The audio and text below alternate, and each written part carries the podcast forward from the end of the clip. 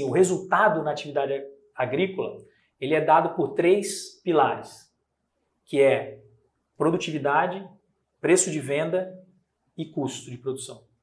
Então, esses, tudo que você fizer dentro da atividade, você vai estar mexendo em algum desses pilares. Olha, o que eu vejo que a gente precisa é, daqui para frente é mostrar a agricultura como um aliado do meio ambiente.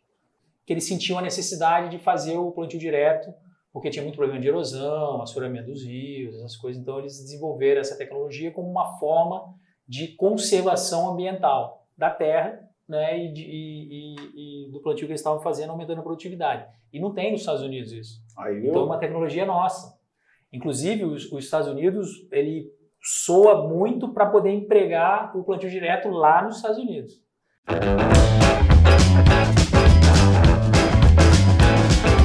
Salve, salve galera, Café Bloggers na área, App 16. Hoje eu tô aqui com ele de volta, nosso querido Tamiroso.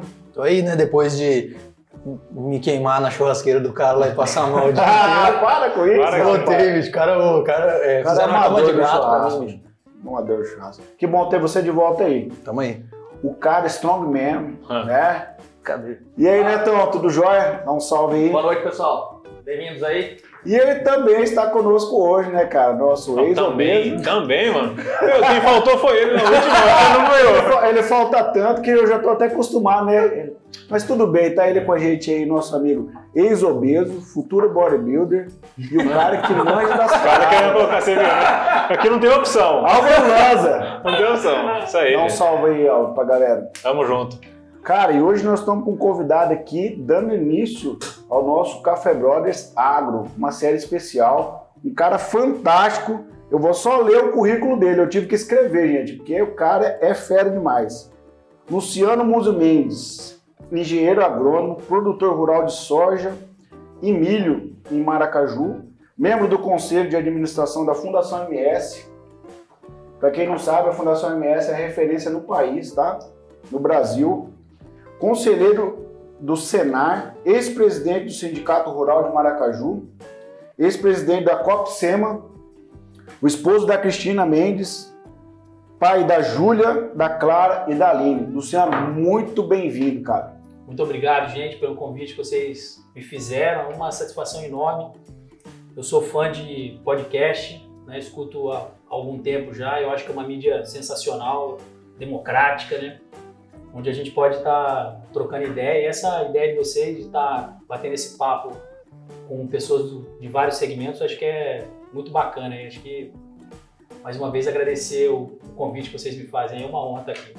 Poxa, legal, cara, legal. Senhor, é o seguinte, cara. A gente sabe que tem uma onda pop, vamos dizer assim, né? Que o agro é top, o agro é isso, o agro é aquilo. E hoje a gente vai trocar uma ideia de quem realmente tem o agro na veia, né, cara? Quem está lá no dia a dia na labuta, né? Porque assim, tem uma glamorização do agro, né, cara? E a gente sabe que as coisas não são bem assim. Tem as dificuldades, tem os desafios, também tem né, os bônus né, do agro. Mas então hoje a gente vai trocar uma ideia com você aqui para a galera que não entende nada, que é da cidade, para quem entende, que é do agro, para quem está chegando, para quem está pensando em sair do agro, né? Tudo isso aí a gente vai bater um papo. E eu quero lançar uma pergunta para você aqui do começo, né? Como que começou essa história do Luciano, os pais do, Luciano que estavam no negócio? Você é um sucessor, você é um desbravador, né? Como que iniciou essa sua história, essa sua jornada no agro? Xandó, eu sou um sucessor, na verdade. Ah, eu, eu, há muitos anos atrás, quando eu era criança, eu, eu vinha passar férias aqui em Maracaju, na, na, na fazenda que era dos meus avós, do meu avô e da minha avó. E eu, desde lá, eu é, entendia que a minha profissão seria relacionada com o agro. Eu tinha um, uma, uma, relação muito estreita com isso, eu adorava vir, eu morava no Rio de Janeiro, pra você ter uma ideia. Ah, então, cara, agora eu, que eu fui perceber esse teu sotaque. Então eu trocava férias no Rio de Janeiro por férias aqui na, em Maracaju, na, na, fazenda. Os meus amigos lá do Rio de Janeiro não entendiam isso, falavam, pô, você tá maluco? Uhum. Carnaval, final de ano, então você vai para Maracaju, vamos ficar aqui no Rio com a gente, Copacabana, aquela conversa. Caramba, né? meu. E eu vinha para cá. Então, a minha identificação com o agro era muito, era muito grande, com a fazenda especificamente. E aí eu vinha para cá e eu, uh, nessa trajetória de criança e adolescente e tal, eu, eu decidi que eu iria fazer agronomia. Eu tive um pouco a ajuda do, do meu pai aí na definição da profissão, né, de escolher uma boa faculdade, tudo. Sempre ele sempre me apoiou nisso. E aí eu, eu decidi fazer agronomia. E aí eu fiz agronomia em Piracicaba, entrei em Piracicaba em 90. Como é que é Então, o nome da faculdade lá? A Exalc, Escola Superior de Agricultura Luiz Queiroz, que é, uma, é um campus da USP, São. Uma, ela é referência no país também. né? Referência no país, exatamente. Ensino em agricultura, agronomia, em agronomia, né? Então eu fiz, fiz é, agronomia na Exalc e de lá eu vim para cá. Então eu me formei em 94, em 95 eu, eu, eu cheguei para Maracaju. Então eu tô aqui em Maracaju é, direto, assim, vamos dizer, Estabelecido. é, estabelecido em Maracaju desde 1995. Mas antes acho que era essa, essa, essa ligação aí que, que me dava essa. E quando eu vim, o meu pai era um funcionário do Banco do Brasil, ele falou: olha, você é do setor, então é, você vai fazer a gestão da, da nossa propriedade. Ele continuou, ele se, logo se aposentou no Banco do Brasil e aí ele montou uma empresa de de peça de automóvel e eu ficava, eu ficava na fazenda. Então, quer dizer, como sucessor, eu, eu pulei uma geração. né? Então, quer dizer, do meu avô veio veio para o meu pai, ficou, porque meu avô morreu em 89, eu me formei em 94. Então, meu pai ficou uns cinco anos na frente da fazenda. Quando eu vim, ele, ele empurrou, ele empurrou a bola para mim. É, exatamente. Pô, agora sim. Falou, virei. rolou a bola, agora chuta pro gol. E aí eu, eu comecei em 95, eu iniciei na, na atividade. Tá, beleza. Esse time, esse full time, vamos dizer assim, da... porque a galera às vezes não sabe, né? Mas eu morei por quase 7, 8 anos na Fazenda Itamaraty. E tem uma coisa que me chamou muita atenção lá, que foi essa transição do agro, e a galera já vai puxar um gancho aí também. Conta pra gente um pouquinho, você pegou essa parte do plantio convencional por direto? Já estava estabelecido na tua propriedade isso? Não, a gente. é, a nossa família é uma família tradicional de pecuaristas. Ah, teve outra transição Teve ainda. uma transição, exatamente. É uma família trans- é, tradicional de pecuaristas. E quando eu cheguei, eu percebi que a agricultura era importante na, na nossa atividade.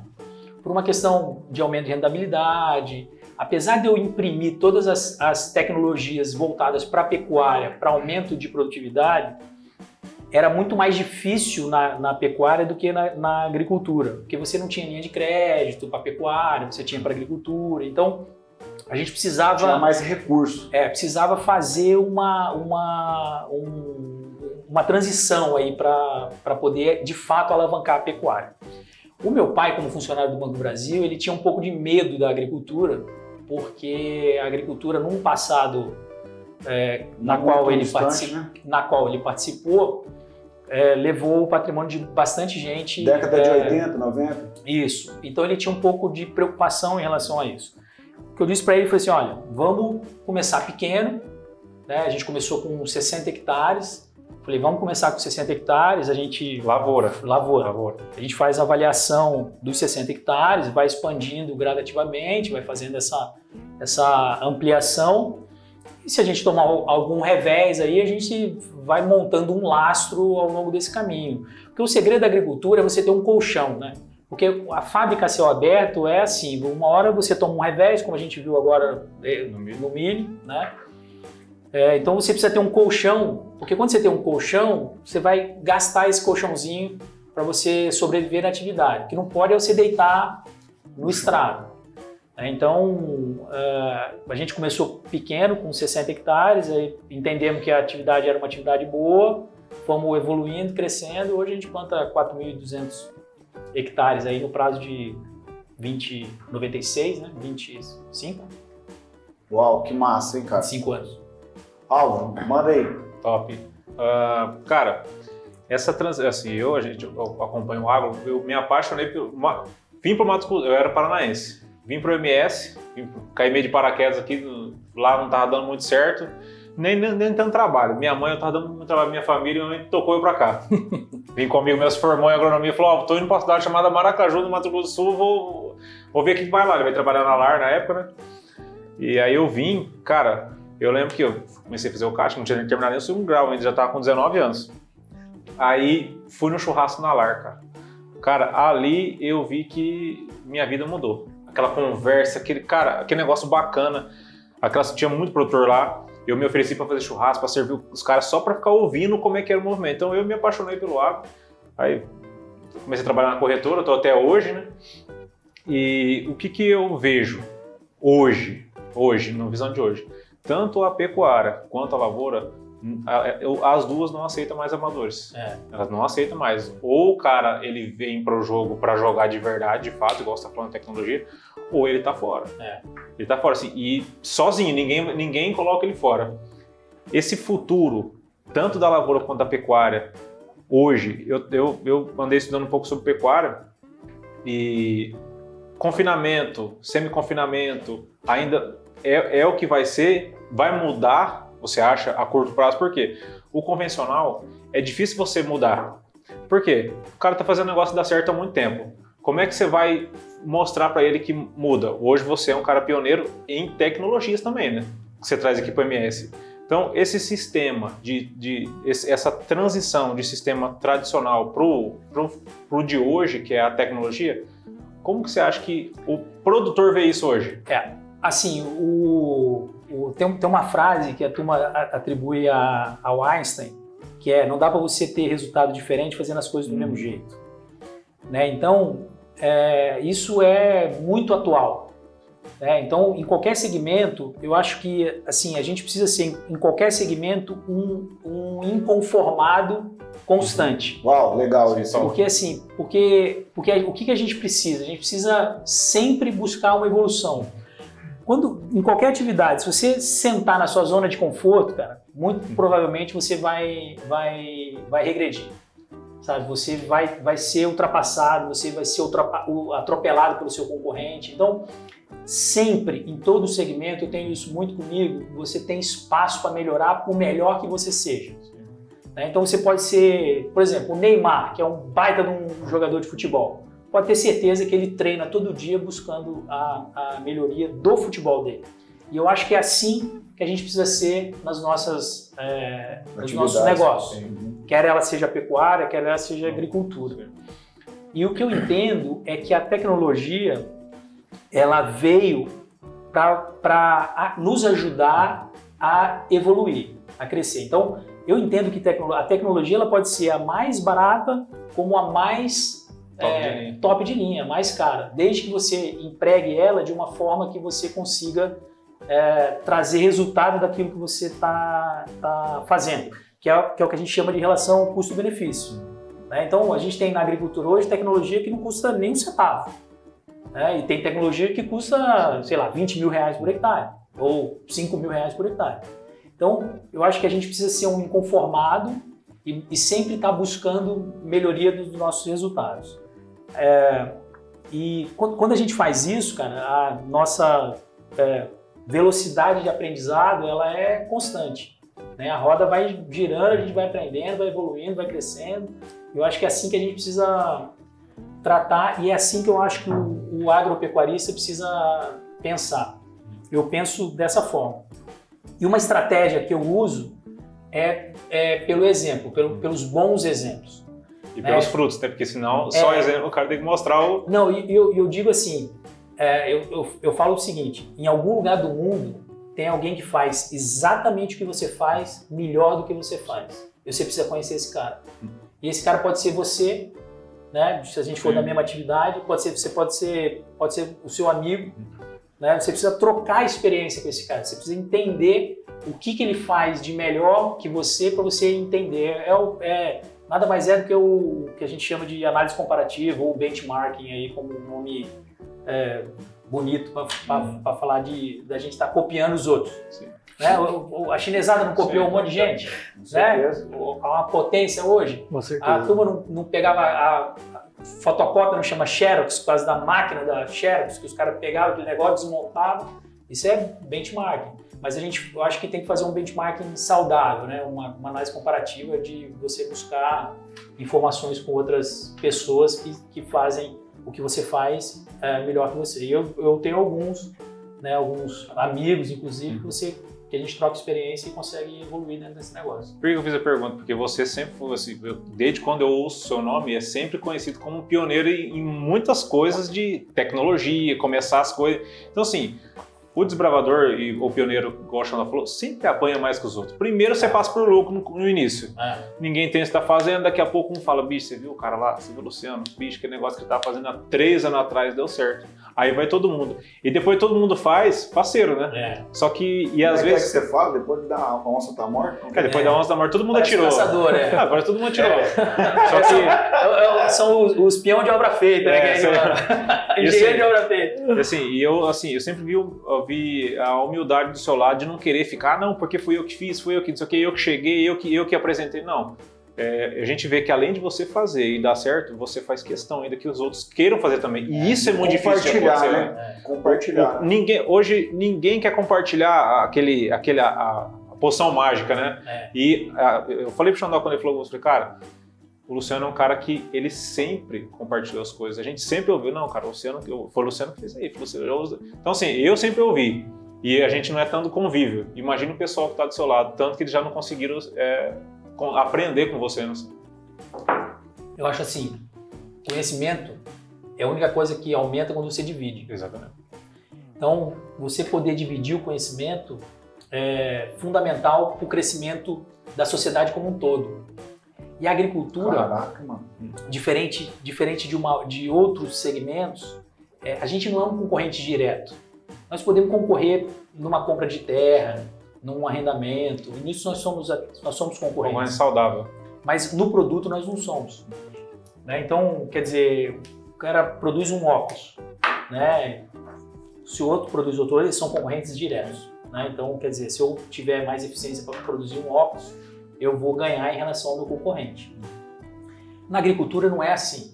O produto é, uma, é, um, pre- é um preço só. O meu- a minha soja vale a mesma coisa que a sua, que a do Neto, que a do Tiago, que a do- que a do Xandó. Então, quer dizer, a gente não. não então, para a gente ter um desenvolvimento bom na agricultura, eu acho que a gente precisa compartilhar Sim. o conhecimento. né? Não que eu tenha todos os conhecimentos, mas a- eu, o, o que eu tento fazer é trazer o conhecimento para que todos possam estar na mesma é, página do livro. né? Eu acho que é- a agricultura permite a gente fazer isso. Top. Acho que é bem legal. Ô, Luciano, é, você citou a informação de, de usar, usar mentores, assim, faz a mesma coisa que você, que você de uma maneira melhor, né? E no caso, quando não tem algo, um problema que não é solucionado, como é que faz isso? Em que sentido? Que eu quero perguntar. Para vocês hoje, para o agricultor, qual é o maior problema que ele tem para dentro da, da porteira e o maior problema que ele tem para fora da porteira?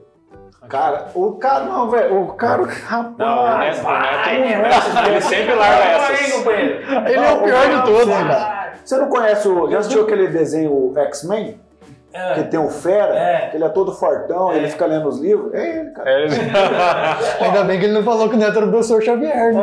O, pior, o, pior, o pior que eu acho disso tudo é que não dá nem pra xingar o Netão. É, não, isso é- Não dá nem pra xingar. Você o Netão. podia, mas agora você não pode correr. né? Não dá nem pra xingar o Netão. Barbaridade. Neto, é, o que eu, que eu tô percebendo daqui pra frente, que nós temos um, um- um apagão de mão de obra. Então, falando da porteira para dentro. né, da porteira para dentro, nós temos um. tamo- já estamos vivendo um apagão de mão de obra. Né, é, eu venho falando isso há algum tempo. é, eu penso que a tecnologia vem avançando numa velocidade muito grande. Avassaladora. quem é que falava que há 10 anos atrás a gente tá- ia estar falando aqui num, num podcast? Verdade. Né? 10, 15 anos. Né? Os caras iam dar risada, gente. É, eu ouço podcast tem uns, sei lá, uns 5, 6 anos. É, agora, isso é lá de trás, mas quem é que falou, falava que isso ia acontecer? Então, o que, que acontece? Está vindo, e na agricultura está vindo com uma velocidade muito grande. Nós estamos vendo trator operado, é, trabalhando sem operador, nós estamos estamos vendo as pessoas falando que as máquinas agora vão começar a operar por comando de voz, que eu acho que é o futuro. Então, o que que, o que, que, que, que, que, que, acontece? O nosso trabalhador do setor agropecuário não está preparado para isso. Não está preparado. Então, a gente... É, e eu, assim, eu não estou sem nenhum juízo de valor, eu não sei de quem é a responsabilidade, né? Assim, eu acho que a responsabilidade alguma da, é da gente ter vontade mesmo de se desenvolver, de crescer, de buscar informação, não, não se acomodar dentro da, da sua zona de, de conforto. Mas tem uma, uma parte é que a, que a gente não está sabendo treinar essa turma. Né? Então, quer dizer, eu tô, estou tô dizendo um problema para vocês, eu tenho esse problema internamente e muitas vezes eu não sei como é que eu faço para treinar é, é, essa turma. Então, eu também, a gente também como gestor do negócio, também tem responsabilidade para isso. Eu acho que vai começar a acompanhar as, as, as empresas, né? As empresas da cidade. É, o que acontece? Antigamente, ah, você trazia pessoas para trabalhar com menor escolaridade, com menor informação. Hoje você vai ter que fazer, talvez, talvez contratar uma pessoa muito melhor do que você é. Exatamente. Né? Para você dar, pra poder suprir essa, essa É. falta, né? Esse, esse- É, o que eu- eu falo para o meu time lá, eu falo, olha, vocês precisam ser melhor que eu, muito melhor.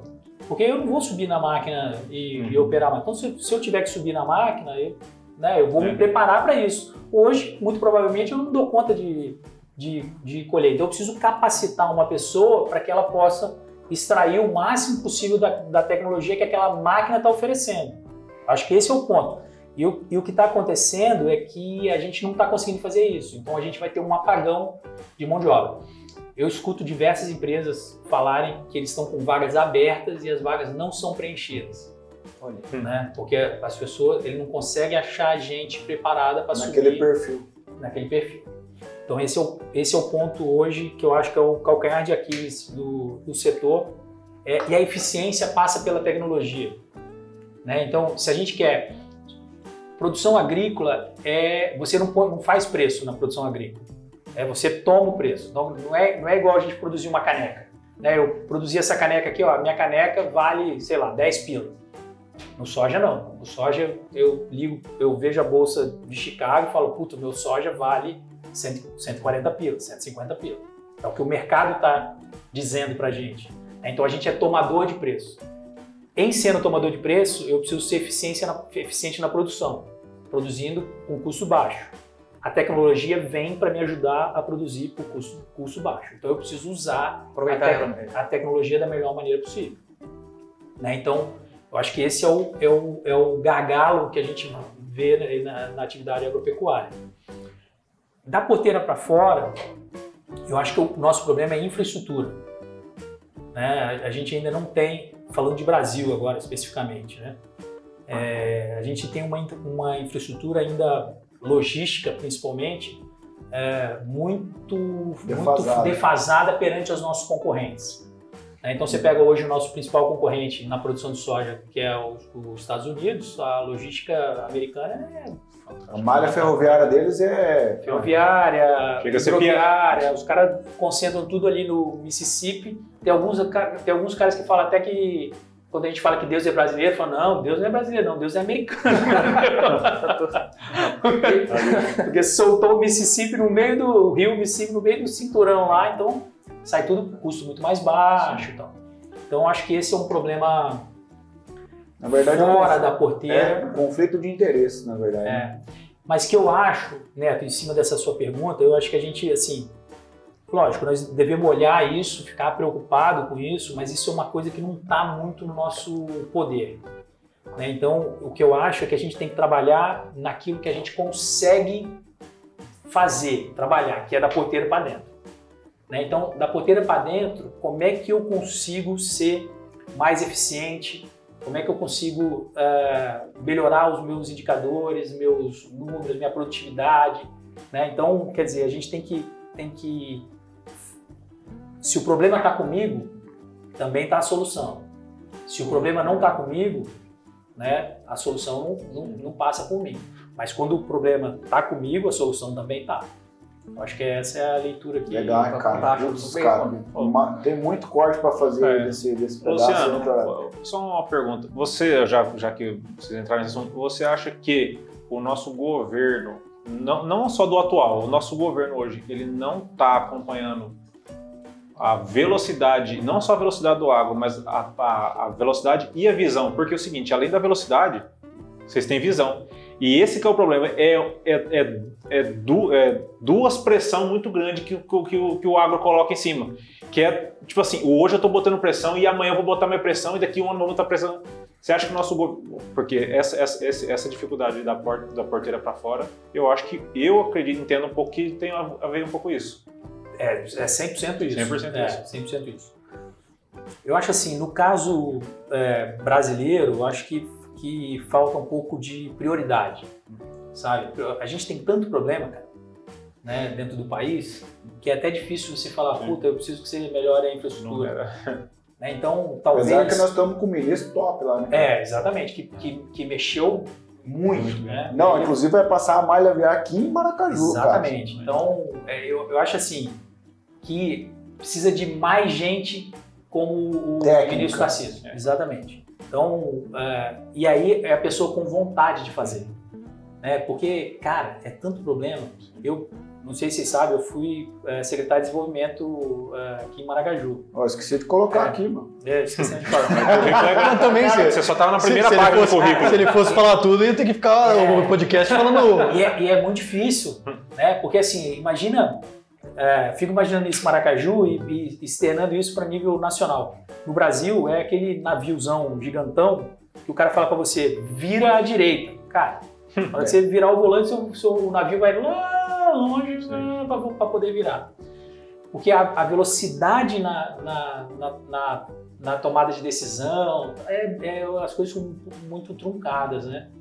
Então, é, eu acho que, que nesse caso específico, como o Xandó colocou do, do ministro Tarcísio, eu acho que é um exemplo de que é possível fazer. Na prática. né? Desde que o cara Queira tenha... fazer. Só que, cara, imagina quanto tempo de atraso nós estamos. Não, eu, não vai arrumar. eu, isso que eu ia falar agora. A gente tá falando dos Estados Unidos como, se- como se eles fossem, tipo assim, um- al- al- alguém melhor do que nós. Mas na verdade é o seguinte, eles desde o início fizeram o planejamento, nós estamos começando a fazer agora. Exatamente. Os caras já iniciaram o planejado. Nós estamos aí planejando depois de E, de- e quanto detalhe, tempo? nós somos o único país que pode talvez dobrar a área produtiva. É, É, isso. Né? Isso é a longo prazo, isso aí é muita coisa de infraestrutura que precisa, precisa melhorar, né? Com certeza. Não, eu achei, achei interessante o que você falou do apagão de mão de obra, porque eu sou da tecnologia, né? E a, a minha área já começou com apagão de mão de obra. Né? A mão de obra já estava apagada antes da tecnologia começar, né? O que, que eu vejo? Você, você- você citou várias coisas, eu peguei alguns ganchos do que você falou, achei bem interessante é, a, a parte que você falou do, do, do, do cara ter que pilotar, ele ter que aprender. O que eu vejo, qual o movimento que eu vejo hoje na minha área, por exemplo, eu não sei se no agro é assim, porque até eu tô querendo trabalhar no agro agora, né? É, qual, é, qual que é o movimento que eu vejo na tecnologia? Tá cada vez mais partindo pro especialista. O cara que faz tudo, ele vai cada vez mais diminuir. Né? O cara que ele. ele O pé de ele- boi, o é, antigo o cara pé que de boi, assovia, né? o cara que assovia e chupa cana, cada vez mais ele vai ruir, ele vai desaparecer. Vai, o cara é, que, por exemplo, hoje de programação, tem o cara que faz X, tem o cara que faz Y, e o cara que faz X só faz X, ele não sabe fazer o Y. No agro, a tendência é isso acontecer também? Pô, Thiago, eu, eu, sinceramente, eu nunca pensei efetivamente sobre isso, mas quando a gente fala na operação do agro, a gente tem, tem três operações fundamentais é, que a gente tem que focar, que é plantio, é, pulverização e colheita. Né? Então, se você pensar hoje, um operador de máquina, muito- é, é, na minha situação especificamente, ele, um, eu tenho uma pessoa que opera só o pulverizador, tenho uma, uma pessoa que opera a colhedeira, tem uma, uma pessoa que opera plantio. Mas o cara que está na colhedeira, quando ele não está colhendo, que ele está plantando, ele vai, ele vai para o plantio. Então, se a gente analisar dessa forma, ele, ele, tem, ele faz as três, as três operações é, dentro da atividade. Né? Mas, assim, se você pensar mesmo a fundo, ele tem que dominar aquele, aquele, Atividade aquela, aquela atividade que ele faz. Então, se o cara está na pulverização, o cara tem que fazer saber tudo de pulverização. Né? Se o cara está na colheita, e aí eu acho que ele entra na questão da, especializa da especialização. Você acredita que, no- é, é, provavelmente esse movimento que o agro está fazendo tecnológico vai levar a isso? Eu acho que vai.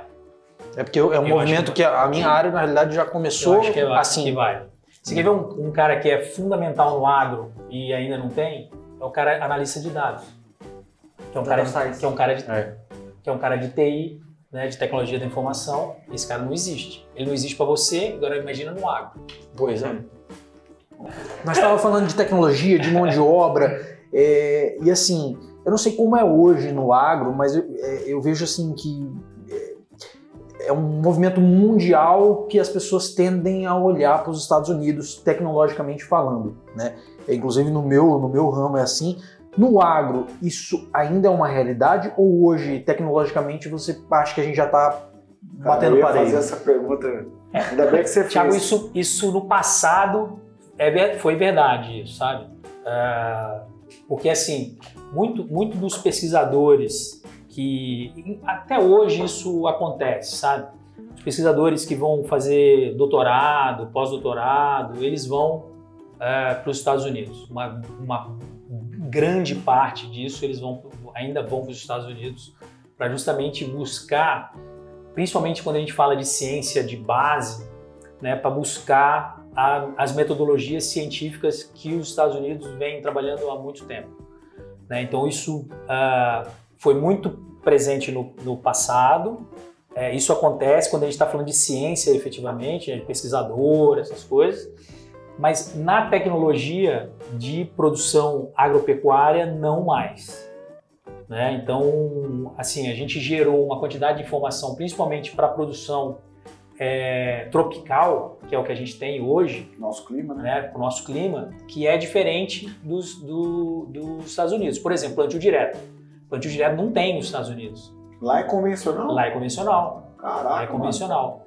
Porque o plantio direto ele é ele é uma criação brasileira. Você inclusive. tem ideia mais ou menos quando virou essa chave? Década de Olha, 90? hum, Final de 80 para Não, 90? e- o, o, o início do plantio direto foi ali me- meados de set, oi- 70, 80, já na- na- indo para a década de 80. Eu não me lembro exatamente, vou dar um, dar um chute aqui. Começou com o pessoal do Paraná, né? Que é o Professor de Herbert Bax, o cara. Nuno Pereira, é, e o outro, esqueci o nome do outro, é, do outro produtor. Que eles sentiam a necessidade de fazer o plantio direto porque tinha muito problema de erosão, assoreamento dos rios, essas coisas. Então eles desenvolveram essa tecnologia como uma forma de conservação ambiental da terra né, e, de- e- e- e do plantio que eles estavam fazendo, aumentando a produtividade. E não tem nos Estados Unidos isso. Aí Então é uma tecnologia nossa. Inclusive os, os Estados Unidos ele soa muito para poder empregar o plantio direto lá nos Estados Unidos. Por quê? Porque eles têm neve. E para eles, para descongelar a neve, eles precisam preparar o solo. Para quê? Para o solo receber o sol, esquentar e derreter a neve para eles iniciarem o sistema de plantio. Então ela é convencional. Então quando entrou o plantio direto, e aí é que eu falo que a tecnologia lá atrás era uma cópia do, da Europa, dos Estados Unidos. Agora não mais, porque a gente já tem a tecnologia do plantio Já direto. está imprimindo a nossa própria tecnologia. Exatamente, exatamente. Quer dizer que hoje, então, assim, hoje o Brasil tem uma tecnologia e os Estados Unidos tem outra. Exatamente. Agora, quando a gente fala de máquina agrícola, né, eles, eles têm é, algumas coisas que a gente não, que não tem. Pela facilidade que eles, que eles têm lá, né, do, por exemplo, as empresas são americanas, né, tem todo, todo o know-how da empresa, mas hoje, por exemplo, a mesma máquina que está colhendo aqui no Brasil também está colhendo nos Estados Unidos. Né, então, Legal, está tendo uma, também. Tratou também. Então está tendo uma equiparação nessa questão tecnológica. Na questão de tecnologia de produção, é, são, é, eu acho que a gente Acho É. que do- domina, né? domina muito. E, e com relação à máquina, tá, tá equiparado. Quer dizer, então, que hoje, se o cara. é, a gente estava até falando de mão de obra antes, se o cara se preparado no Brasil, o cara trabalha nos Estados Unidos. Tranquilo. Tranquilamente. E o cara dos Estados Unidos trabalha no Brasil. Trabalha. Ah, então, Não, vamos mas ter o que começar a importar os É, americanos. o, que, o que acontece lá nos Estados Unidos é que você tem uma mão de obra familiar. Né? Então é a própria família que está dentro da operação. Então é o, é o pai, é o filho que operam as máquinas, aí o cara tem um ou dois Até pelo tamanho É. das áreas também, né? safristas, mesmo nas áreas grandes. Então, o que, que eles. Porque a mão de obra é muito cara lá. Então, o que, que, o que, que eles fizeram? A autonomia das máquinas são muito grandes. Né? Então, você opera uma máquina. É, Um trator com 60 linhas Isso aí. De plantio. Uma máquina com 60 pés de plataforma. É, então, Um armazém é um Diminuiu o número de, de, de pessoas, né? Exatamente. Um Então, armazém, um silo, no botão lá no painelzinho e os caras estavam fazendo. Exatamente. Então, eles estão numa, numa operação onde eles usam o mínimo possível de mão de obra. É, eu não, eu, isso pode ser uma tendência para nós também, pelo apagão que nós comentamos Uhum. no final de mão de obra. Fala um pouquinho da Fundação MS, já que a gente falou dessa desenvolvimento de tecnologia e tudo. Fala um pouquinho como que funciona, para que que serve. É, A Fundação MS é uma entidade de pesquisa, então, né, nunca nos últimos dois anos se ouviu tanto falar de ciência como nos últimos dois anos, né? O- pelo advento da Covid aí, tá todo mundo falando, ah, tem que se embasar na ciência, na ciência. O que a Fundação MS faz é ciência, né? Então a gente faz pesquisa para é o que a gente fala que é a pesquisa aplicada para ser aplicado dentro da, da, Da propriedade, da sim. propriedade, da agropecuária. Então, um produtor que vai na fundação buscar os resultados de pesquisa que a gente gera, ele sai com a informação que ele vai poder aplicar imediatamente no seu planejamento da próxima safra. Então, a gente eh, diz lá na fundação que a gente, porque assim, o resultado na atividade agrícola, ele é dado por três pilares, que é produtividade, preço de venda e custo de produção. Então, esses, tudo que você fizer dentro da atividade, você vai estar mexendo em algum desses pilares. E a gente diz o seguinte, que a Fundação MS ela atua em dois, que é na produtividade e no custo. Então, o nosso objetivo é fazer com que o produtor tenha maior produtividade com menos custo, aplicando de fato as tecnologias que têm é, comprovação científica que a gente diz. Então, é, a ideia é que você tenha, ah, que você teste produtos, teste modelos de produção, teste, Ensaio, né? fa- fa- fazendo os ensaios de tal forma que você consiga ah, comprovar que aquilo tem eficiência Na prática. Na prática. E o cara vai utilizar aquilo e ele consegue aumentar a produtividade e reduzir custo. Luciano, e a Fundação MS ela que é uma associação, ela tem participação do governo, ela, ela não tem fins lucrativos. Ela não tem, fim, não tem fins eh, lucrativos, ela é uma. É uma. Não sei se. Eu, eu não lembro exatamente a sigla da, da fundação, mas ela é, é- ela é gerida, ela tem a sua gestão própria, ela é gerida tanto com recursos eh, privados quanto com recursos públicos. Então, quando você abre um edital para ciência e tecnologia, a gente se inscreve, mostra os nossos trabalhos, entra com o trabalho, esse recurso é internalizado dentro da fundação, a gente faz a pesquisa ah, que a gente determinou dentro daquele projeto e cap- capta o recurso público nesse sentido. Então, Ah, com certeza. hoje, hoje seria, tem... seria assim, só para quem é leigo de se entender, seria uma lei Rouanet do agro.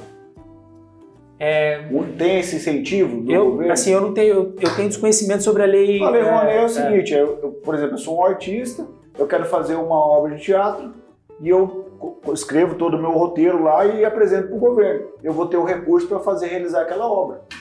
É, esse no caso é, é os, os projetos de pesquisa que a, gente, que a gente desenvolve. Então a gente captura muito recurso do próprio Estado, tem uma parceria grande com Fundemes, né, Uhum. Semagro, governo do Estado, que a gente apresenta os projetos e, e captura esse recurso para poder colocar a pesquisa no campo. Legal, só que a Fundação MS, que ela fornece essa tecnologia para o produtor, não tem custo. O produtor tem custo. Não, não tem. E Olha, ela é, aberta, ela é aberta a todos. Ela é aberta para todo Ela é é, tanto é que a gente tem as, as publicações que a gente faz, porque como é recurso, recurso público, esse, recu- esse- essas informações oriundas da pesquisa que veio de recurso público, ela é Certo. aberta. Ah, então se a, Lei Rouanet, ela beneficia Essa. um, só pessoa. o artista ali, a pessoa, né? E tipo assim, o resto que se expor. Se deu lucro, se não deu, o cara embolsou a grana. Agora esse, esse recurso público que vem, para pesquisa.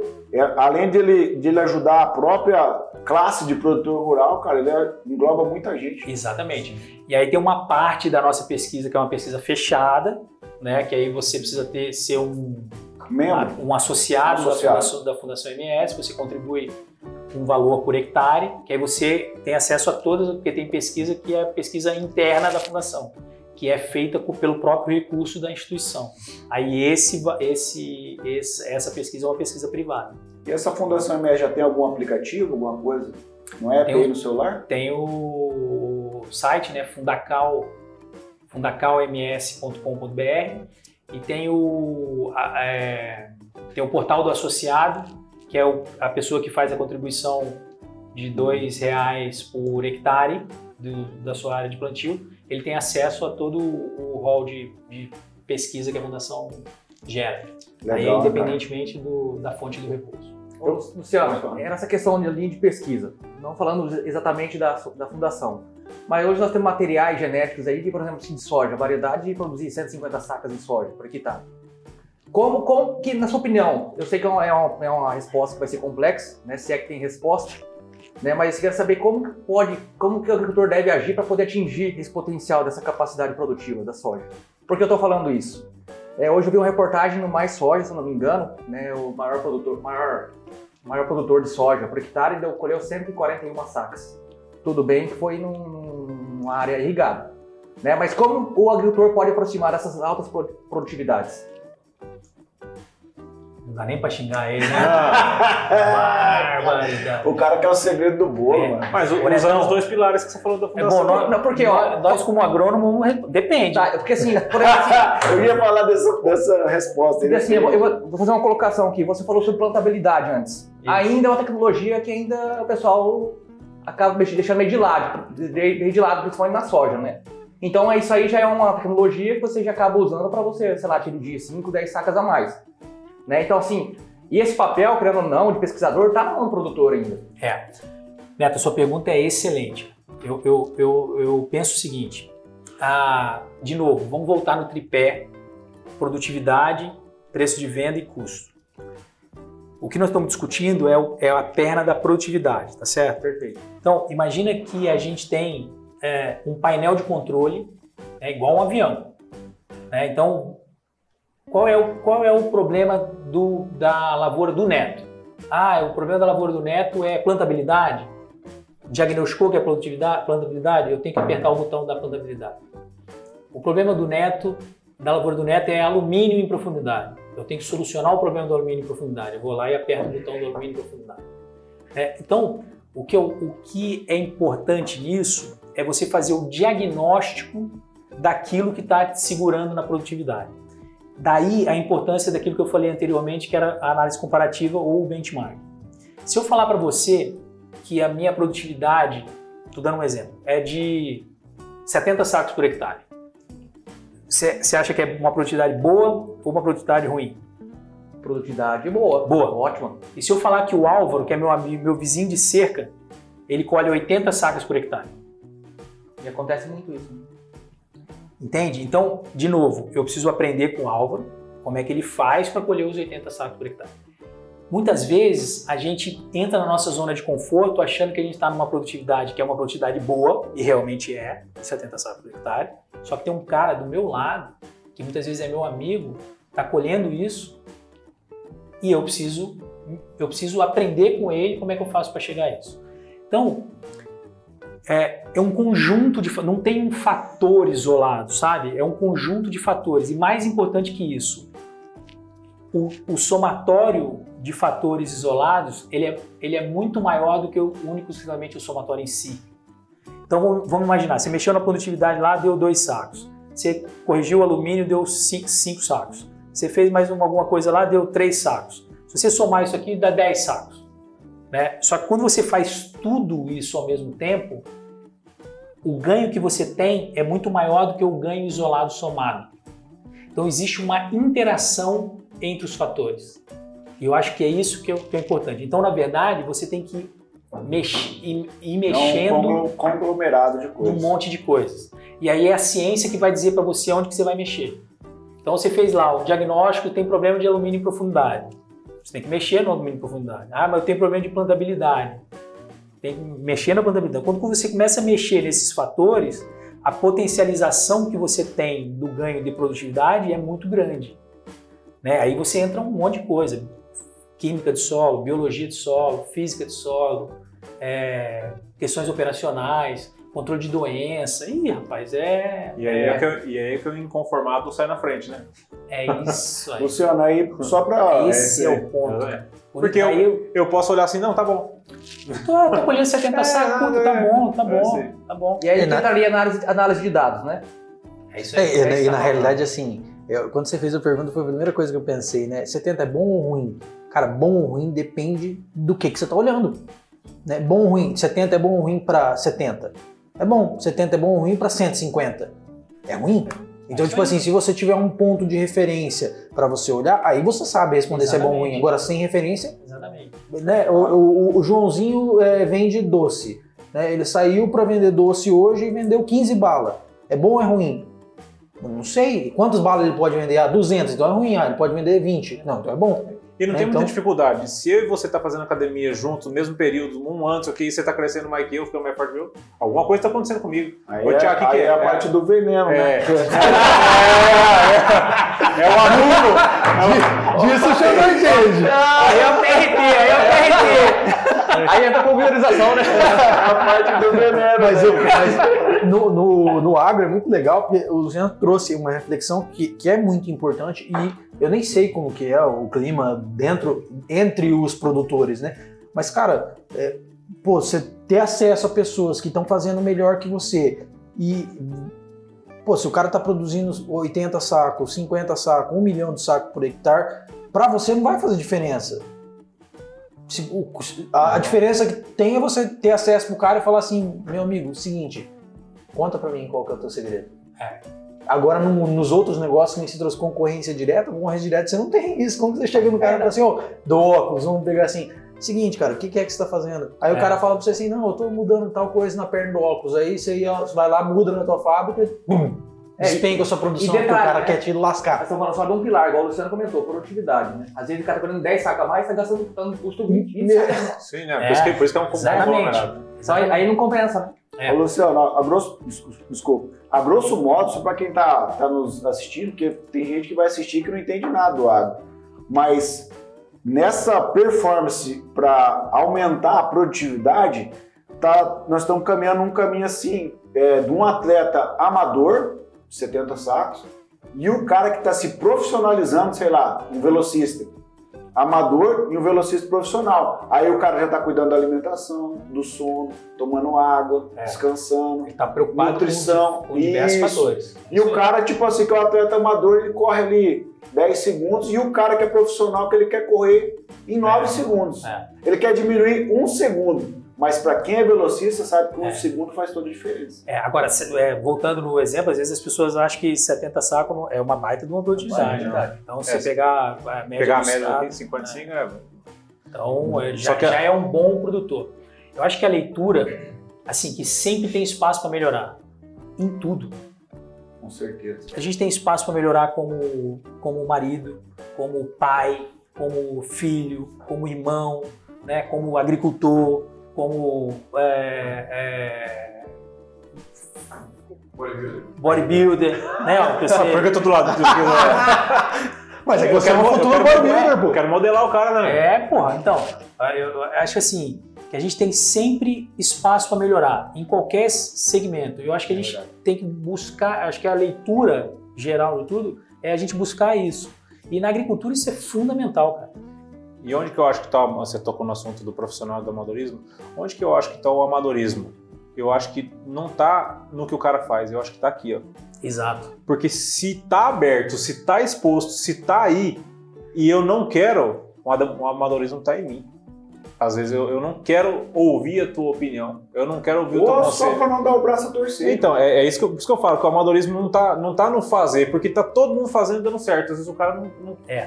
E aí, ó, tem um lance que, que é importante, que é a questão da humildade. Sim. né? Então, é, quando, quando você tem humildade, as informações elas chegam naturalmente em você. quando você. no- Nota, vocês vocês devem conhecer os, os professores de Deus. Né? Todos vocês- é, não tem? Não tem o professor de Deus? Eu não conheço. gostou, Vocês devem conhecer o professor de Deus. Né? Então, cara, o professor de Deus, rapaz, o nego se afasta do cara pra conversar com o cara, não é É verdade? verdade. Porque, assim, fica. fica... Tudo que você vai falar, o cara sabe. E é o que, o cara e é, sabe tudo, e é o que menos aprende, porque já sabe tudo. É o que É o que menos menos aprende. cara. Então, quer dizer, a primeira coisa é humildade. Humildade, cara, é uma parada Sim. natural, assim. Não dá pra, não, dá pra ser humilde e forçado, entendeu? É, e, de novo, eu, eu sempre digo para as pessoas, assim, você precisa ser PHD. Pra que, o cara, pô, mas eu preciso fazer doutorado para me desenvolver. Falo, Não, PHD é que você tem que ser preparado, humilde e determinado. É. Pronto. Tomou. Esse é o PHD que, Tomou. que- que- É o PHD você- do, do, do- Da da pecuária. Entendeu? É. esse, é esse o negócio. Porque a falta de humildade afasta a informação de você. Exatamente. As pessoas, as pessoas E afasta as pessoas também. Entendeu? Porque eu, eu sou um curioso por natureza. Então, eu vou te perguntar ah, as coisas, você vai me dar a sua opinião. Fala, pô, legal, opinião do algo e tal, não.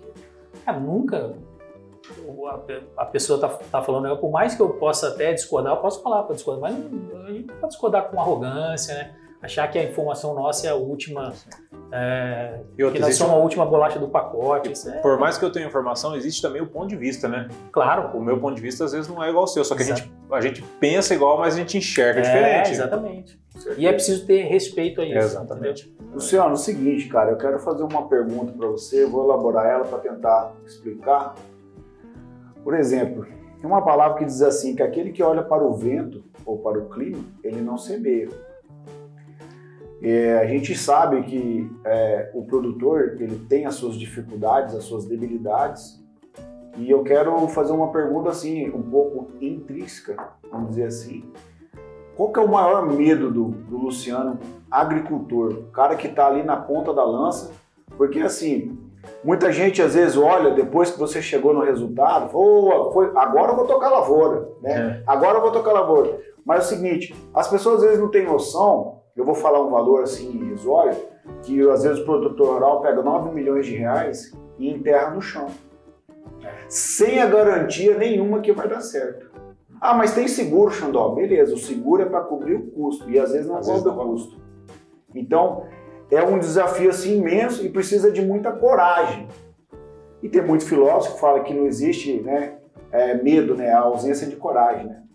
Mas qual que é o maior medo do Luciano, produtor rural? O Luciano, o cara que está frente a frente, tete a tete no agro ali, no dia a dia. Como pessoa, você Como diz, pessoa, como líder da sua equipe, como cara que está à frente do seu negócio.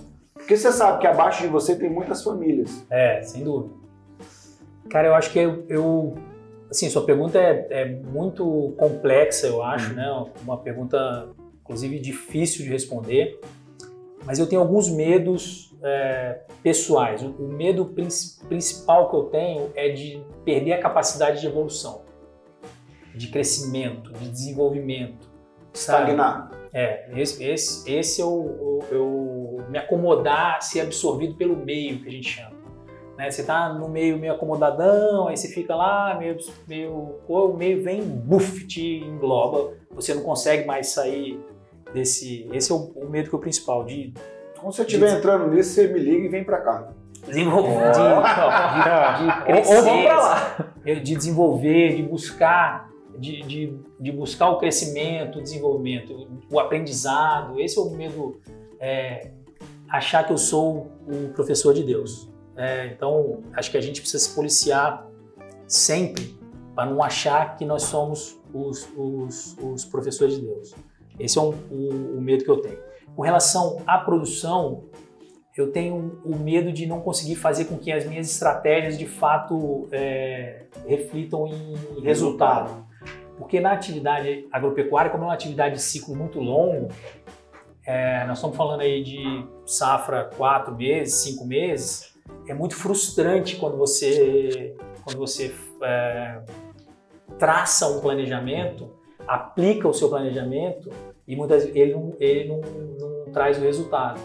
Né? Porque como a gente está numa fábrica de céu aberto, é, muitas vezes você pode ter uma, uma, um problema climático que ele não está sobre a sua Seu controle. so- sob o seu controle, isso pode frustrar o seu resultado.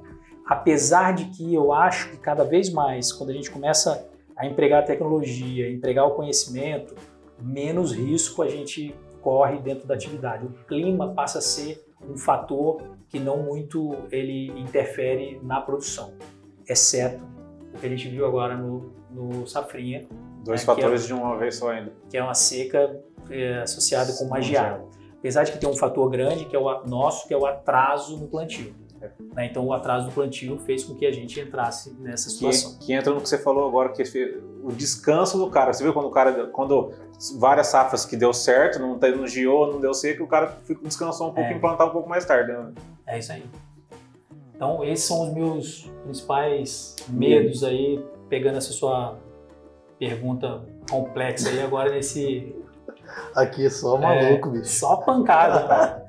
Eu tô mesmo. O mais certo aqui é tacar pedra em avião. Rapaz, eu- da próxima vez eu vou vir amado aqui. Mas chegou no neto, então você já sabe, né? Você pode preparar. O Senna chegou a fazer assim, né, cara? Barbaridade. Não, eu acho assim, é, eu, só, eu fiz essa pergunta porque é o seguinte, cara. é, como eu disse no começo ali na apresentação, tá havendo no Brasil em especial uma glamorização do agro. Inclusive nas músicas, enfim, que é que as pessoas acham que é muito fácil, que é arrendar uma terra ou ir lá e plantar e não já vai dar certo. E a gente que está no dia a dia, vamos dizer, a gente está longe dessa glamorização, está na labuta, acompanhando o produtor rural, vendo as, as dificuldades do cara ali do dia a dia. Às vezes o cara começa pequeno, não tem uma estrutura, não tem uma informação, está começando. A gente sabe que não é esse glamour, entendeu? Que o cara tem ali, aí é, fica fazendo essas comparações bobas, né? Tipo assim, ah, se as mulheradas soubessem quanto que custa uma máquina, não ficava atrás de cara com um carro esportivo. Esse tipo de, de informação, eu acho assim, desculpa perdão da palavra, cara, muito bosta, cara. Porque eu não dou conta de ouvir isso aí, cara. Porque eu sei que o produtor rural, se ele está numa escala de sucesso hoje, now, no momento agora, foi uma coisa que foi construída, como você disse, 20 anos. Perfeito. Então, assim, eu queria que a- as pessoas que estão no. Foi não, está sendo Está construído. sendo construído. É. Está sendo construído todos os dias. E por trás de você, da sua pessoa, assim como o produtor rural, cara, existe uma, uma, uma engrenagem gigantesca, cara. E às vezes eu não sei se passa pela tua cabeça, mas pelas famílias, cara, que dependem do teu negócio, do sucesso do teu negócio. E não é só a família que está lá na sua propriedade. É a família do caminhoneiro, é a família do cara que vende o insumo, é a família do cara que vende o maquinário, É. do cara da manutenção. Então, assim, as pessoas precisam entender aqui a nível de Brasil que o agronegócio não é brincadeira, cara. Exatamente. É um negócio, é, é, a, é vamos dizer assim, é o setor que segurou o nosso país, cara. Cara, estamos, na verdade, o, o agricultor, é, lógico, todo, todo empresário, empreendedor, toda a turma que está aí no, no- na briga diária, tá com a pele no jogo, né, cara? Skin É, the então- game, né? Tá com- o cara tá com a pele no jogo, não tem, não tem conversa. né? Então, é, isso, isso é uma, uma, uma, uma questão que a gente precisa é, valorizar. Né? Então, assim, eu, cara, eu adoro as, as histórias de sucesso. Adoro. Para mim, eu, eu, eu gosto de conversar de fato com as pessoas que, que, que cresceram, se desenvolveram. Muitas vezes eu eu não posso falar, ah, o Luciano saiu do nada. Não, o Luciano tinha um patrimônio, meu, meu, meu avô tinha um patrimônio. Então a minha história pode não ser uma história tão interessante desse ponto de vista. Agora, você tem muita gente, cara, que botou, botou mesmo a pele para ralar. Né? Essas, essas histórias, isso no agro. O cara chegou aqui em Maracaju, era tratorista. Hoje o cara tem um monte de área de terra. Essas histórias precisam ser, ser valorizadas dentro do agro. Só que a gente não pode, a gente não pode esquecer que existe um trabalho enorme feito pela frente. Esse cara realmente ele, ele ralou bastante para chegar no, no que ele tem. Isso tem um valor. Né? Então, quer dizer, no- agora, ta- também tem inúmeras histórias de, de que ficaram pelo caminho né? Então, que também tem os seus, seus percalços, os seus problemas. Então, quer dizer, a atividade ela não é uma atividade, ah, pô, vou entrar no agro, vou ficar é, Milionário. milionário. No- o negócio não é assim.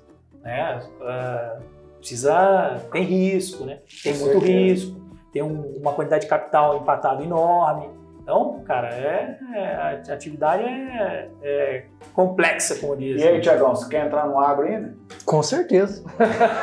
Então você tem no- oito segundos. Oito segundos. Entrei. Análise de dados, análise de dados.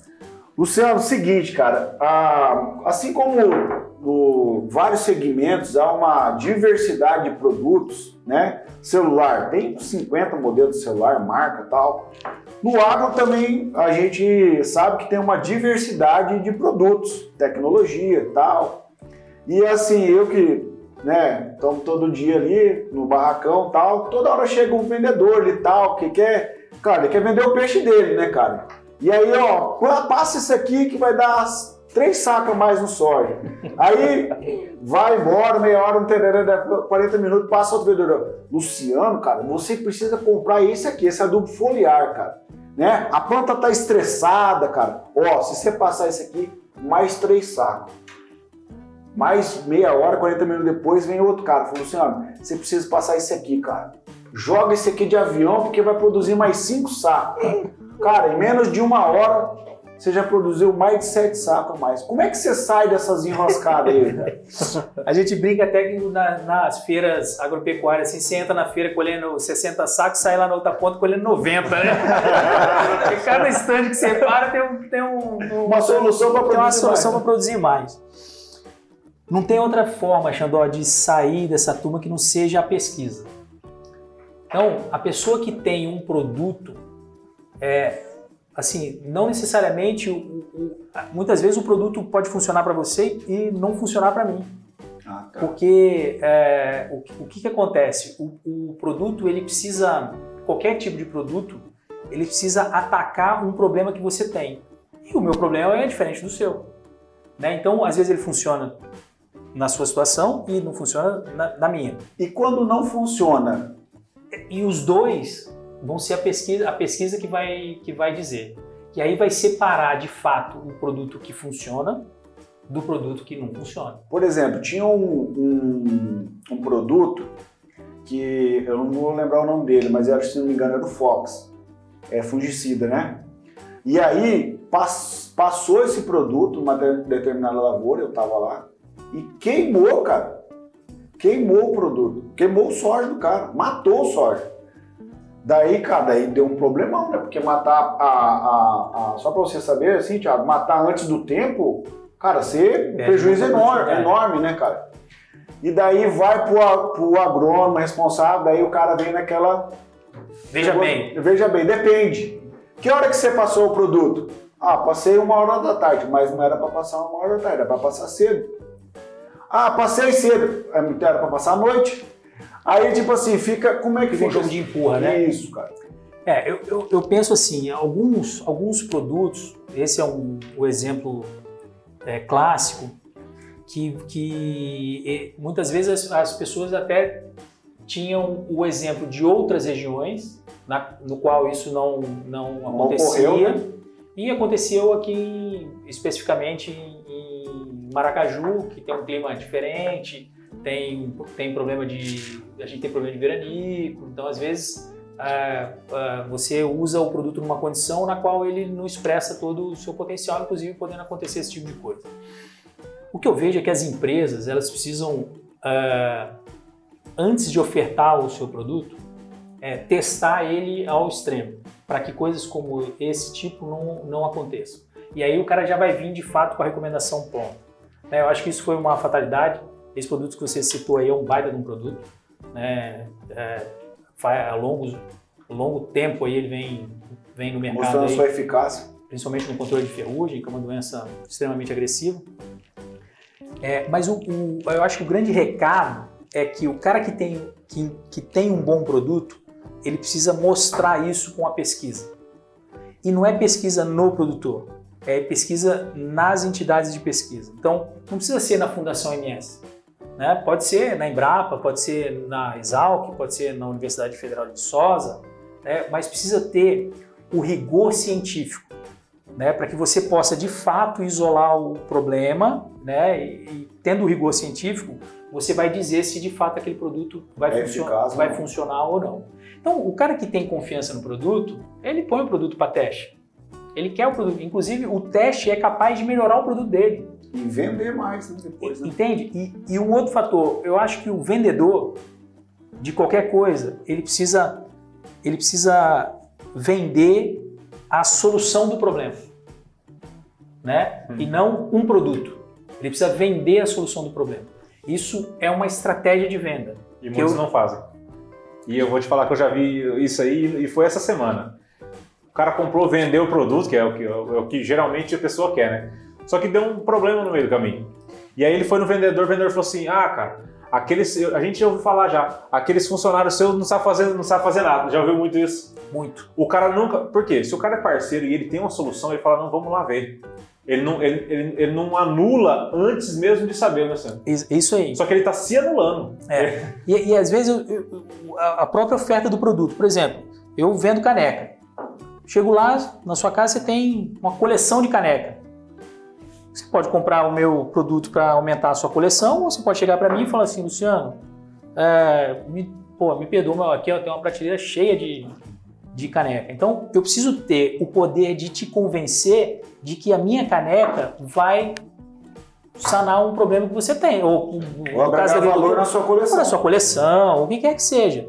Né? O, o- o- na agricultura é isso. Às vezes o cara chega para vender o produto e não a solução do problema. E às vezes eu não quero comprar o produto. Eu não, tô, eu não tenho esse problema. O cara chega lá para vender zinco. Você não tem ideia de dizer. Mas quem diz para você que eu tenho problema de zinco? Né? Então, pega o seu produto e, e testa o seu produto. Eu acho que o, o, o pessoal de venda, cara, tem estratégia, tem técnica de venda, tem, tem as pessoas precisam se preparar. Não é porque o cara é articulado, conversa, tal, que ele é um bom vendedor. Não é.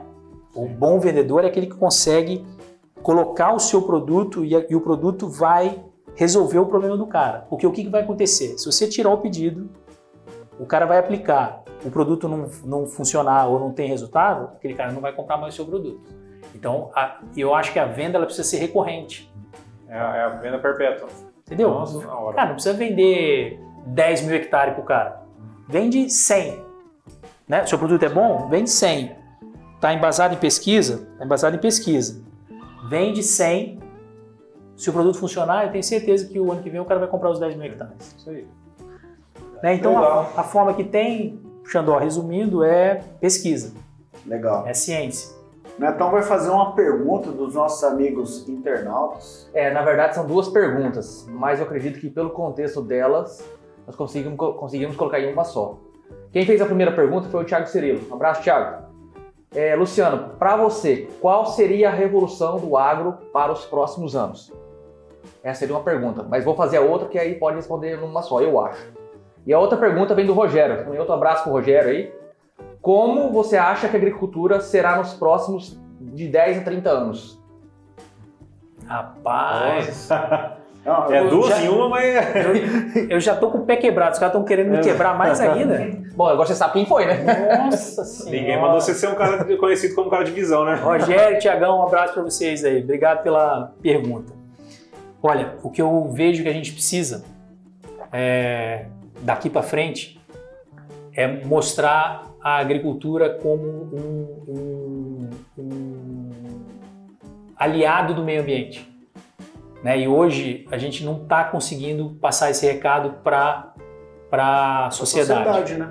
né? Então a sociedade, principalmente a, a sociedade leiga, entende, vê a agricultura como sendo uma pessoa, um, Adversário da agricultura. um escravagista, um, um degradador de meio ambiente.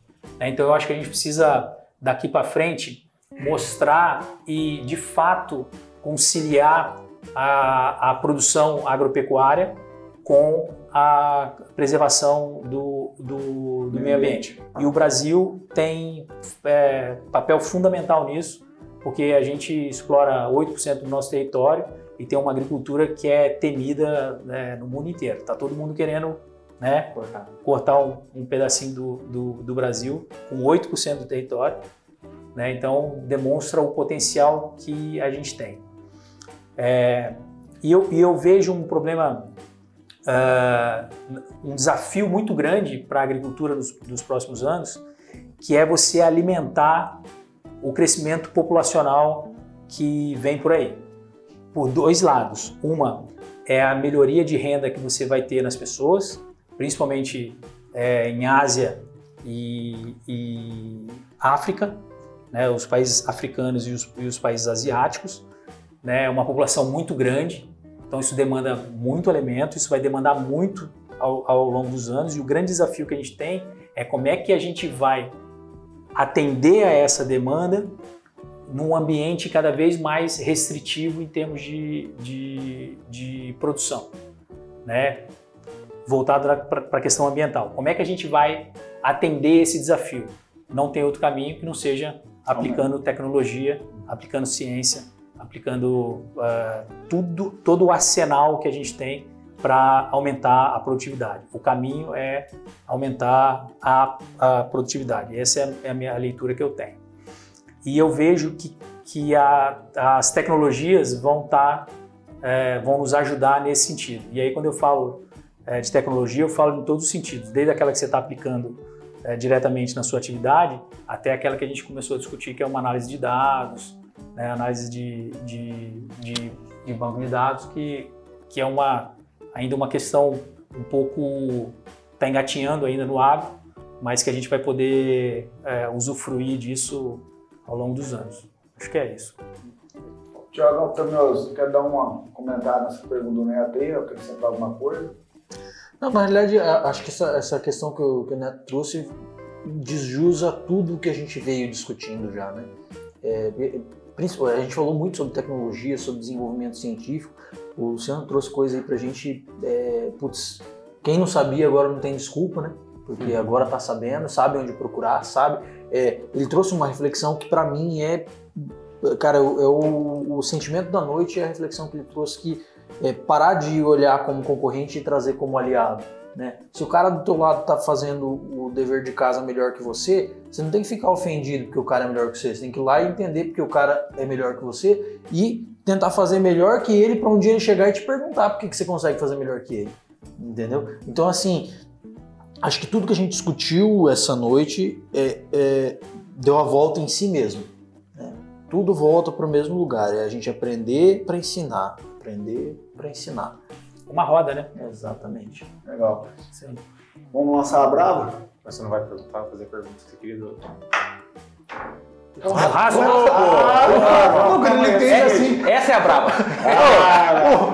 o Auro fez assim, eu achei que era aquelas brincadeiras de grande de virar cartão, sabe? É, da Xuxa, da Xuxa. Luciano, é o seguinte, cara, eu acompanho seus stories aí, né, cara, no, no Instagram e eu, eu tô ligado que você é, é gosta demais ali do barbecue, né? Fala. Em... não, rapaz, o Xandó, tá o, Xandó fez, o fez duas aulas online de inglês, ele quer chegar aqui e falar good night. Porque tem uma cena lá que é do BBQ, né? Tem um cara que é um, um churrasqueiro, eu acompanho ele, a sigla dele lá é o BBQ, né? Brunão BBQ. É. É, um posto pro Brunão, o Brunão é fera. Ele quer a sua carne pro presidente dele no Gabriel. É, isso, então, isso. sigo ele lá, cara. Luciano, então fala pra nós um pouquinho desse teu lado churrasqueiro aí, cara. É um, é um hobby? Você tá naquela do atleta amador, profissional? É, não, é, um, é, um tá hobby, é um hobby. essa história é interessante, cara. Eu já, a gente já, eu já gostava de churrasco, né? E assim, eu tenho três somos, somos em três irmãos e o, o, meus, nós três gostamos de churrasco. Então a gente fica brincando. Eu tenho um irmão que mora nos Estados Unidos, então ele faz churrasco lá, a carne lá tem uma qualidade incrível, né? Então ele, ele faz churrasco lá, manda foto, aí o outro que mora em Ronaldo manda foto, a gente fica brincando com relação a isso. Cara, e o ano passado eu peguei Covid, em junho, julho do ano passado, e fiquei de quarentena lá, aos 14 dias. E cara, você. Eu, assim, eu não tive, graças a Deus, não tive nenhum, nenhuma complicação. E você faz o trabalho que você tem que fazer, é, que você consegue fazer online, né? De, de, de, de home, de, office, de home office. E, depois, e, e, eu fiquei, eu fiquei com uma, uma, parte do tempo à toa, Ocioso, né? ocioso. E eu comecei a seguir alguns caras do, do, do churrasco, por exemplo, o Netão, igual você, você deu o exemplo. Eu falei, pô, esse negócio é interessante. cara. E comecei a perceber que, como em tudo na vida, tem técnica. cara. Tem técnica. Time. Tem é técnica, ciência. tem técnica para tudo. Tem a ciência por trás desse negócio. E eu comecei a me interessar. E cheguei no, no, no American Barbecue, né? que, é o, que é o churrasco de estilo americano é, de defumação. Que, ele, que você, def, é, na verdade, defumação tem um- é um processo muito amplo, né? Mas você chega na. na você, a, a carne assa numa temperatura baixa e com fumaça. Então ela pega o gosto da fumaça. E, Né? e precisa de uma madeira específica. Precisa do. Você, normal- Temperatura usa específica, madeira. Temperatura específica, madeira específica. Churrasqueira específica. churrasqueira específica, tem que ser madeira de frutífera, né? E tem algumas frutíferas que não pode, aquelas que soltam leite, manga, abacate, essas jaca, essas coisas não pode usar. Então a gente usa pêssego, maçã, laranja, goiaba, essas coisas. E, e dá um gosto incrível, cara, na, na carne. Então eh, eu falei, pô, e, e é, e é técnico o negócio, e eu gosto demais de técnica. Eu falei, porra, esse negócio é legal, go- gostei desse negócio. Comecei, aí fiz dois cursos, aí comprei o, o, o pit, que a gente chama, né? Pit Smoke, que eu chamo de litorina, que o Netão lembrou. Litorina, vocês, não sei se vocês é lembram. churrasqueira, né? Eu- é, não, eu- é, era, o, era o trem que, de passageiro que ligava, tá. é, que tinha Era só- Maracaju para Campo fumaça, Grande. Era só fumaça. Era, era, é, a litorina tem elétrica e tal, mas aí eu botei o nome de litorina por causa da fumaça, solta fumaça e tal. E aí, cara, entrei nisso, entrei nos outros, churrasco de grelha, é, fiz o curso com o Brunão, né, que você falou, parrilha, eu tenho uma parrilha lá. Então, cara, eu, é um negócio que eu gosto. Tem, tem técnica, bicho, eu tô no meio. Legal, cara. Eu sou Esse- especialista Mas também, cara. amador. Eu sou Você faz especialista. EAD, né? Faz EAD. Hoje o homem tá hora impossível, velho. Cara do céu, cara. Porque eu falei com os caras demais nessa costela, costela no tambor, né? A leitura no tambor também É, faz inteira ali, cara. Fica muito bom, né, cara? E É. eu gosto também de, de fazer, né? Mas pra essa galera que eu não fiz ainda, cara. Então Cara, os caras o- me cobrando. O cara é tão assador que o aniversário dele eu fui na casa dele e quem assou a carne fui eu. Os caras querem me envergonhar, cara. Os caras estão querendo te depreciar aí. Querem me envergonhar, cara. Mas os humilhados você não sabe. É, olha aí. ó. Cara, legal. Luciano, é o seguinte, cara. É, puxa, é, a gente. Papo incrível aqui, né, cara? E a gente, no nosso podcast aqui, no Café Brothers, nós temos sempre uma pergunta, né, cara, no final. E, e essa pergunta, ela, ela nasceu com o Neto, um bate-papo meu com o Neto. E, e o cara que sabe modelar bem as coisas, que é o Álvaro, cara, ele é o nosso copy, ele, ele vai, vai modelando a parada, né, cara? E ele sabe fazer essa pergunta muito bem. E a gente vai passar para ele. Alvo, tá com você. Luciano, show de bola, cara. Hoje foi extraordinário, sem palavras. Vamos ter que soltar esse conteúdo pro pessoal ter um gosto do que a gente passou, que vivenciou. Mas a gente sempre tem a última pergunta, que é o que a gente mais quer saber, de fato, que é, você explanou aqui hoje tudo aquilo que você faz. Só que o Luciano, ele não é apenas isso. Eu sei que isso é um complemento muito grande, porque além de você fazer, você vive e respira aquilo que você faz. Só que a- qual que é a nossa pergunta? Quem é, de fato, o Luciano Musi Mendes? Rapaz, essa é uma pergunta mu- muito difícil para todo mundo dizer, porque a gente falar de si próprio é muito difícil, né? Bom, antes disso, eu, a gente vai ter um fashion para eu poder agradecer. Eu quero agradecer demais vocês. Eu acho que o bate-papo foi fantástico, né? Não, vai ter tempo, vai ter tempo. bem descontraído e tal. É, assim, mas o Luciano é um cara relativamente tranquilo, né? É um inconformado por natureza. Eu acho que a gente tem sempre espaço para crescer em qualquer setor, cara. De novo, como pai, como filho, como irmão, como tudo, a gente tem que procurar sempre fazer o melhor, fazer o bem, né? Porque fa- fazendo o bem, volta o bem. Isso eh, pode, pode, pode ter certeza que isso A gente só É. dá aquilo que a gente tem, Nelson. Exatamente, entendeu? Sem, sem passar por cima de ninguém, cara, sem pisar ninguém, sem humilhar ninguém. Acho que a gente precisa conduzir a, no- a nossa forma de ser de uma forma bem, é, bem tranquila, bem, bem fácil de ser conduzido, né? Eu, logicamente, eu tenho em alguns momentos os meus destemperos, né? E eu, eu- quando principalmente com coisas que me incomodam, mas normalmente eu tento é, aprendi aí com, com, com a vida que a gente é, todo problema se resolve. Gente- o, o problema que não se resolve é a morte, né? Então é, a- a- tento conduzir dessa maneira. Então sou tranquilo, tenista igual o Netão, né? Um esporte que eu, que eu gosto. Gosto muito de futebol, mas parei porque é, não estava querendo me machucar e me machuquei justo jogando tênis. Tá aí a, a, a, Pro- provando a isso. boleta para Tá- tá comprovar. Eu sou, não sei se eu nunca falei isso, acho que pouca gente sabe, mas como eu morei muito tempo no Rio de Janeiro, eu fui surfista. Olha, Ô, cara, rapaz! Histórias jamais vistas aqui. Eu fui surfista, é um- é um esporte que eu adoro, que eu gosto muito. Né? A turma fala, pô, mas tá no, no Mato Grosso do Sul surfista. Eu falei, é, isso, né? É, lógico, surfar o agro. Tem muito tempo, né? Tá Tem, surfando na onda tem do bastante agora. tempo, mas a gente ainda é, é, se diverte com isso, né, cara? Com, essa, com essas coisas. E assim, é, é- sou bem eclético, eu gosto. Eu surfava e laçava. Pô, Né? Então, os caras falam, pô, mas. Né? será que é autodidata? Rapaz, isso é tudo agrada o homem, bicho. Que aí. diabo que é isso, né? Se é o definitivo que assumiu o chupacana. É, então, é, assim, mas a gente nunca, nunca fez, é, como divide muito, acaba fazendo nada bem feito, né, cara? É igual o pato, né? Anda mal, nada mal, voa mal. Sim. Não, vai jogar tênis, joga tênis mal. Vai jogar futebol, joga mal. Vai jogar vôlei, joga, mas joga mal. Joga basquete, joga, 1,70m, vai ter que jogar. Então, é, Álvaro, em cima dessa pergunta, eu acho que eu sou muito tranquilo, caseiro.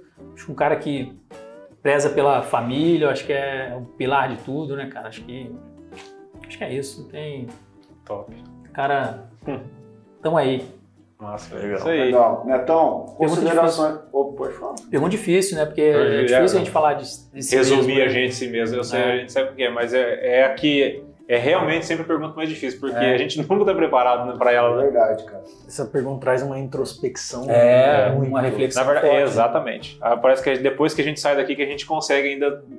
E você nunca responder, conseguir responder ela. Não, não tem. É, não- Foi isso aí que ele falou pra mim, nessa pergunta aí. Uns 20 minutos tentando responder, ele falou, e a gente nunca vai conseguir responder. é muito Ou seja, perdeu seu tempo com ele falando. Netão, considerações finais aí. Cara, eu saí daqui com a impressão hoje. é, primeiro agradecer ao Luciano pela presença ilustre. E hoje foi, hoje foi cara, muito gratificante, agregador demais para nós. Eu já saí daqui com a vontade de escutar, já saí com a vontade de escutar pronto aqui. Saí daqui e já colocar no, no- no carro ali e já escutar. Então, bom que foi. E ele citou um negócio no começo ali sobre a questão do colchão, né? Quando entrou na parte, na parte ali da, da, da- da- da agricultura. da agricultura. E assim como é o colchão também no plantio direto, né? Você precisa ter um colchão para você ter uma, uma boa planta e tudo mais. E eu vejo ele como um colchão que hoje se encaixou no Café Brothers. Putz, Exatamente. Entendeu? Pra- É, é uma- algo assim que eu, pode ser um episódio que pode mudar muita coisa pelo conteúdo agregador. cara. Eu agradeço demais sua presença aqui. Obrigado. Álvaro Lança, considerações finais. Não, só pode dizer o seguinte: que esse é o intuito. Eu tô saindo daqui hoje melhor do que eu entrei. Esse é o intuito desse Café Brothers. E hoje eu consegui. muito bem. Muito bem. Legal. Thiago Tamioso. Cara. Bom, primeiro de tudo eu queria falar o seguinte. Pô, vocês não vão fazer eu chorar aqui não, né? É. Pelo amor de Deus, né? Não, mas fica tranquilo que agora eu vou falar Puta alguma coisa pra dar uma mudada É. no ar, né? Eu vou falar primeiro de Ai, tudo. ai? Eu já vou sair daqui querendo entrar pro água. Eu, eu já vou apanhar da minha mulher, que ela me ligou aqui, ela tá, os caras não tá respondendo. É, Eu tô pensando assim, putz, cara, que diacho que eu vou fazer pra entrar no água? é, a primeira. Não, mas brincadeira à parte, cara, muito obrigado pela tua presença. É, eu que não sou do agro e eu, assim, tenho... Você se envolve porque você tá no, né, É. é, na região onde só se fala disso. Então você pega uma informaçãozinha ali, uma informaçãozinha ali. Eu sou um cara muito curioso também, então acabo aprendendo um pouquinho de cada lado. Mas é, você trazendo esse, essa, essa visão é, de inconformidade, essa visão de pareceres, de olhar para a coisa da forma como eu mais gosto de olhar para as coisas, com um número. Olhar e pensar assim, não, isso aqui é feito assim porque é desse jeito e desse jeito dá esse resultado. Metódico. Cara, isso pra mim é excepcional. E você trazer para esse, esse ramo de atividade, essa visão, onde é um ramo que, querendo ou não, a, você pegar 30 anos atrás era um negócio feito de forma empírica, trazer essa clareza e trazer aqui pra gente, para as pessoas que estão escutando, essa clareza, para as pessoas terem noção do quão avançada a coisa é. Putz, pra mim foi impressionante, eu aprendi demais, cara. Muito obrigado mesmo, Legal. cara. Obrigado Inclu-. Inclusive, eu achei na hora que ele estava dando as considerações de si, eu achei que ele até ia largar uma aqui. Eu, eu prefiro ser essa metamorfose ambulante do que ter aquela velha opinião formada sobre tudo. Né? Que é isso, né, cara? Luciano, cara, é o seguinte, eu primeiramente, né, cara, puxa, cara, já te conhecia já, né, cara, e eu tô te conhecendo mais hoje, cara, cara, louvável sua humildade de poder nos atender, né, cara, nosso convite prontamente, né, hoje não posso, remarcando, e, nossa, cara, fantástico, hoje eu tô saindo daqui também, assim, cara, demais, velho, muito obrigado mesmo, cara, de você ter nos atendido, Que bom. cara fantástico, cara que tem experiência na prática, o cara que ele pode falar daquilo que ele vivencia, poder contar um pouco da sua história. Esse é um dos intuitos aqui do, do Café Brother, é pessoas reais vivendo experiência na prática, compartilhando das suas dificuldades, das suas vitórias, das suas derrotas, dos seus hobbies, né? É. E puxa, demais, cara. Mesmo machucado aí, né, cara? Vir nos atender, cara. E Imagina. Dá as suas as considerações aí também. Pô, agradecer muito convite que vocês me fizeram. Achei um bate-papo bacana. Acho que eu sou fã de podcast, escuto, como eu falei, há bastante tempo. Acho que é uma mídia que é democrática, né? Todo mundo aprende com isso. E, pô, pra mim é uma satisfação enorme vir aqui bater um papo com vocês. Acho que uma conversa leve, né? Dinâmica, bem estruturada. Eu, eu só tenho a agradecer. E depois de 16 nomes que, pass- que passaram por aqui, né? Então, é, fico feliz em ter agregado bastante conteúdo aí para vocês e para os ouvintes do Café Brothers. Legal. Já E- podemos deixar é. marcado o segundo, hein? É, é, e a gente, a gente sempre, todo, todo podcast, a gente fica batendo sempre que nós somos meninos da pecuária. Você vê que hoje ninguém falou muito. agora. Hoje nós somos bebezinhos da pecuária, perdoa, né, galera? Ninguém quer passar vergonha. Só que é o seguinte, isso é inédito, surfista da pecuária não existe. surfista da pecuária não existe. Bom, mas agora, só antes de, antes de mais nada, antes de terminar isso aqui, você podia dar umas aulinhas de churrasco pro né? Pô, Em presencial. Presencial. presencial. Antes que ele largue um EAD. Né? Não, é só amador, só. Brunão, Brunão BBQ é o cara. Não, não dá ideia, não, porque ele vai querer fazer EAD, bicho. É, E tem que fazer aquele negócio que a gente faz sempre, né, cara? Hoje mais do que qualquer outro dia, né? Uma Salva de palmas, Isso aí. cara. Luciano, quem quer te incrível. encontrar aí nas redes sociais, como que faz pra te encontrar no Instagram? Fala Instagram, Luciano Underline Muse. É. O que mais que tem? Tem Facebook.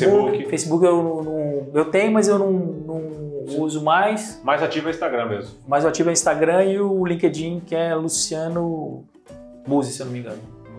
Legal. LinkedIn E é aquele, aquele- aquele livro de currículo. né? É. E para você que quer acessar também, fazer parte do time do Café Brothers, não se esquece de se inscrever no YouTube, né? Segue lá e se inscreve no nosso canal no YouTube, dá o like, né? Ativa as notificações. Também segue a gente no, no Instagram. Você- ah, lá vai estar a nossa programação, os cortes, né, Torada? Futuramente vai estar os cortes lá do Café Brothers no Instagram e também no Spotify, né? Se você está indo para a escola, para o trabalho, para a faculdade, para onde você quiser ir, na academia, coloca o fone ali, cara, conteúdo de qualidade. Vai, vai, vai É. ficar mais forte que o Se Netão escutando. operando hein? a máquina e quiser escutar também Aí. o, o podcast Oh. nosso, né, cara? Então, vai ser um conteúdo que vai marcar a sua vida. Isso aí. Valeu? Valeu. Fechou com Valeu. 10? É nóis. Abraço. Valeu. Abraço. Valeu.